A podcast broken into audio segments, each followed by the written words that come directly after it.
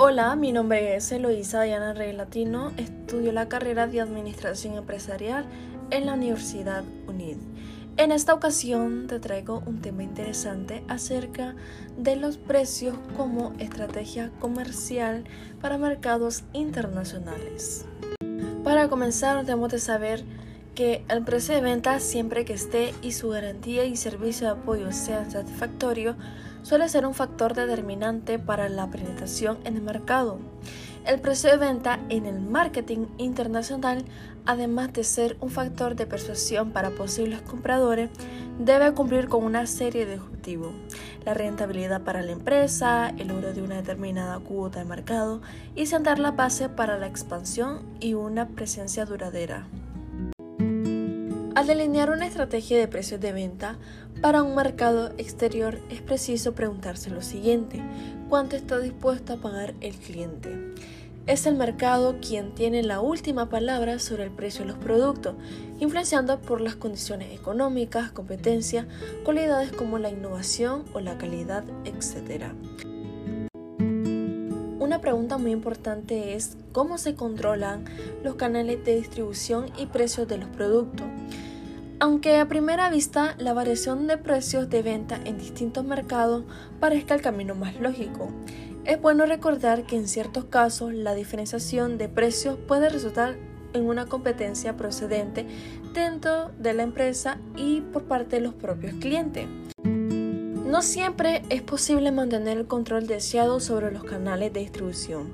El precio final de los productos puestos en el mercado, particularmente cuanto más amplia sea la línea de productos y el número de países en los que se comercializan, ciertos sectores de productos de consumo como la electrónica, textiles, cosméticos y entre otros, pueden ser propensos a las importaciones paralelas y el mercado gris, típico en situaciones de acentuada disparidad en el valor de las divisas, el extraperlo de productos sometidos a aranceles y restricciones elevados, la existencia de monopolios que elevan el precio de los productos o una diferencia muy marcada en los precios de venta establecidos en un país frente a otro. Te voy a explicar brevemente en cómo diseñar la estrategia para la expansión internacional.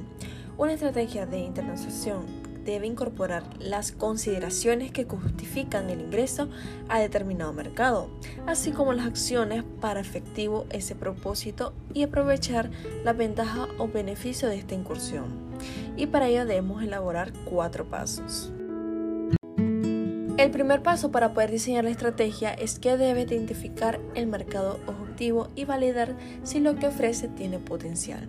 Debe estudiar si bien el país del destino, conocer los requisitos de ingreso, los canales de comercialización y distribución e incluso visitarlo e identificar productos similares, los empaques, el etiquetado y las tendencias de consumo.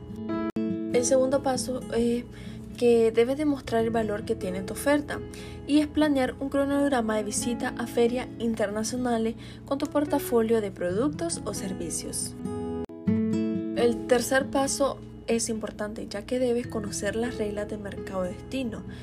Indica que es importante tener en cuenta las condiciones arancelarias y no arancelarias que se imponen en los mercados de destino. El cuarto paso, y no menos importante, es definir un líder que hable el mismo idioma del mercado objetivo.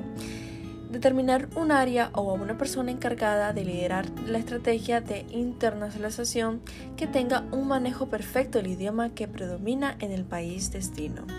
Estas cuatro claves que hemos definido se recomiendan a los empresarios para incursionar en el mercado del exterior y posicionar la marca y la compañía.